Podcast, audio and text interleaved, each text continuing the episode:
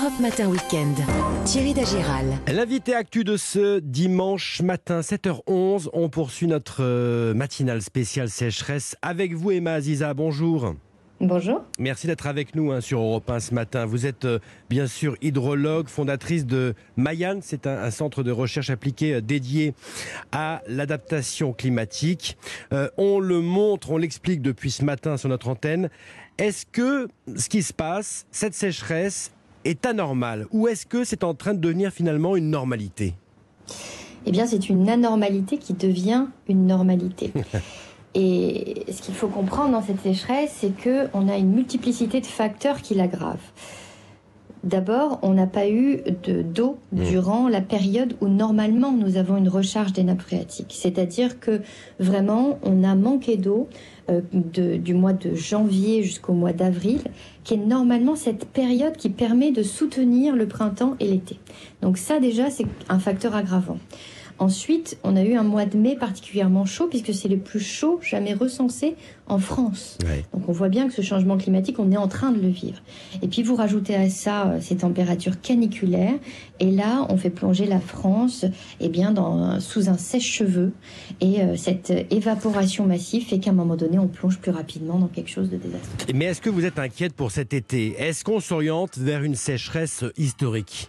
Vraisemblablement, on s'oriente vers une nouvelle sécheresse historique, mais plus grave que toutes les sécheresses historiques que l'on a vécues en 2017, 2018, 2019 et 2020, qui elles aussi étaient historiques, mais avec des scénarios différents, euh, qui avaient eu de l'eau l'hiver et qui souvent avait été, euh, la sécheresse avait été accélérée par les phénomènes de canicule. Là, vous avez tout. Vous n'avez pas d'eau l'hiver, euh, vous avez euh, la période de caniculaire. Donc, euh, nécessairement, on va vers quelque chose d'énorme, à moins que durant la période euh, du estivale, on vive le scénario qu'on a vécu l'année dernière, Mmh. où on va avoir des- des- de l'air très froid qui arrive issu de vortex polaires, qui fait qu'on a eu beaucoup de pluie euh, sur la France l'année dernière, mais c'était vraiment une bulle bleue, si vous voulez, entourée de masses d'air très très chaudes, où euh, tout, tout brûlait tout autour.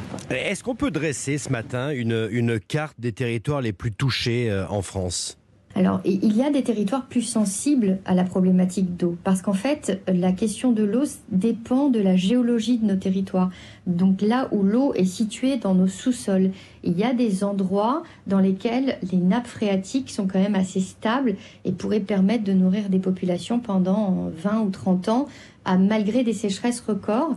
Et puis, vous avez des endroits où les nappes phréatiques sont très fragiles et euh, à la moindre sécheresse, elles réagissent et on n'a plus d'eau. Ouais. Donc, Alors- euh, je dirais le Grand Ouest Ouais. et puis le, le pourtour méditerranéen. Dans le journal de 7 heures, on entendait le reportage de Benjamin Péter dans l'Hérault. Euh, les sols euh, puisent dans l'eau de mer, il y a donc des remontées salines. Et du coup, on l'a entendu, hein, les pieds de merlot euh, à Sérignan, euh, précisément, sont morts, sont, sont complètement grillés. On a le sentiment que la Terre, finalement, ne fait plus son boulot, quoi. Alors ça c'est un phénomène qui s'appelle le biseau salé. Donc c'est une euh, lorsque vous allez soutirer trop fortement la nappe phréatique ou bien que vous avez des périodes de sécheresse trop importantes, vous avez cette entrée d'eau salée, d'eau de mer qui pénètre au niveau des nappes.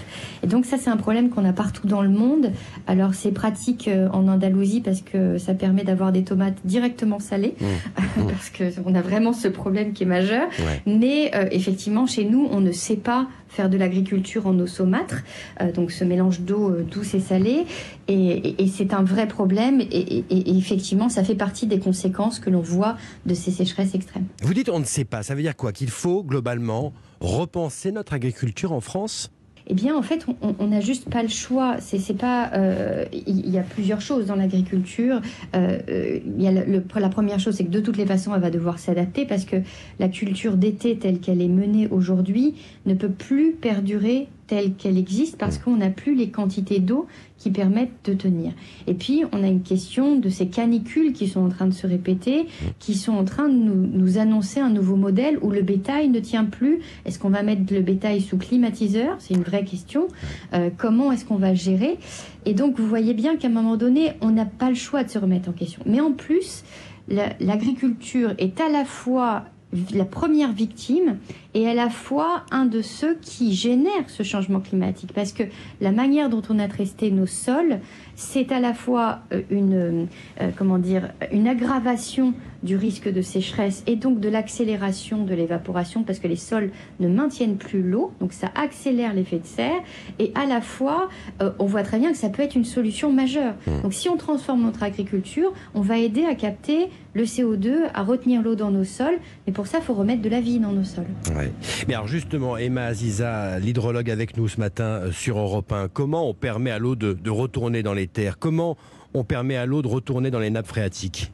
Eh ben déjà en modifiant euh, l'état des sols. Si, si, vous avez des sols extrêmement secs, qui sont pauvres, qui ont été euh, principalement euh, attaqués par des, des, couches et des couches de pesticides.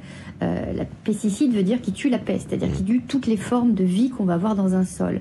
Or, on sait très bien que ce sol était essentiel pour permettre une autre fertilité et même ce que l'on appelle des mauvaises herbes, eh bien, ce sont juste des herbes qui permettent de capter du CO2. Oui. Donc, il va falloir repenser notre manière de, de, de voir l'agriculture, les monocultures telles qu'on les envisage sont plus possibles, le fait d'avoir des vallons entiers, euh, parce qu'on a déforesté massivement en France pour mettre de l'agriculture euh, sur l'après-guerre, eh bien, ils sont face au, au, soleil et on voit très bien qu'avec ces températures caniculaires, ça ne fonctionne plus. Mmh. Il faut remettre de l'arbre, il faut remettre de l'ombre, et, et, à ce moment-là, et en même temps, si on met de la vie dans la terre, eh bien, ça fonctionne, mais ça prend du temps. On, on continue à, à, évoquer avec vous les solutions. Est-ce que ces solutions, elles viennent aussi des communes? On en parlera à 8h moins le quart euh, dans Ça vous concerne, mais est-ce qu'il faut repenser la ville? Est-ce que les maires ont, ont aussi un rôle crucial euh, à jouer jouer oui, les maires ont un rôle crucial à jouer. Pourquoi? Parce qu'ils sont responsables, euh, justement, euh, à travers notamment leur plan communal de sauvegarde, de la gestion des risques et de la gestion des crises sur leur territoire.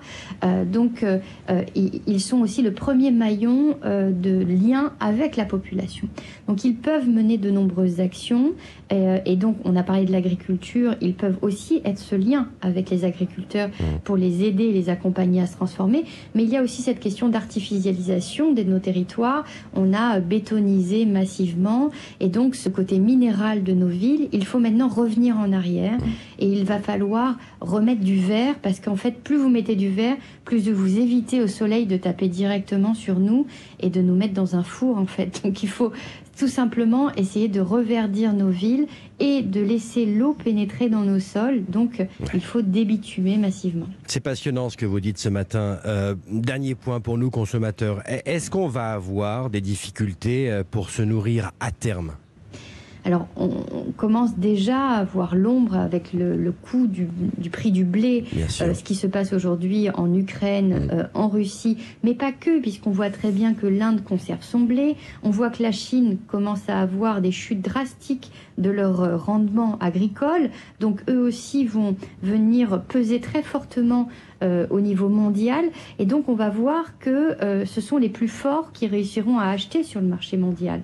Et donc, plus on va euh, acheter à côté, euh, à faire appel aux maraîchers, essayer de transformer notre modèle, plus on va devenir résilient et moins on sera dépendant des marchés mondiaux. Spécial sécheresse qui se poursuit ce matin sur Europe 1. Reportage, bien sûr, dans le journal de 7h30. Et puis, on en reparlera dans le dossier de Valérie Darmon à 7h45. L'hydrologue Emma Aziza ce matin sur Europe 1. Grand merci à vous, madame. Merci beaucoup. Bon dimanche. Europe Matin Week-end, Thierry Dagiral.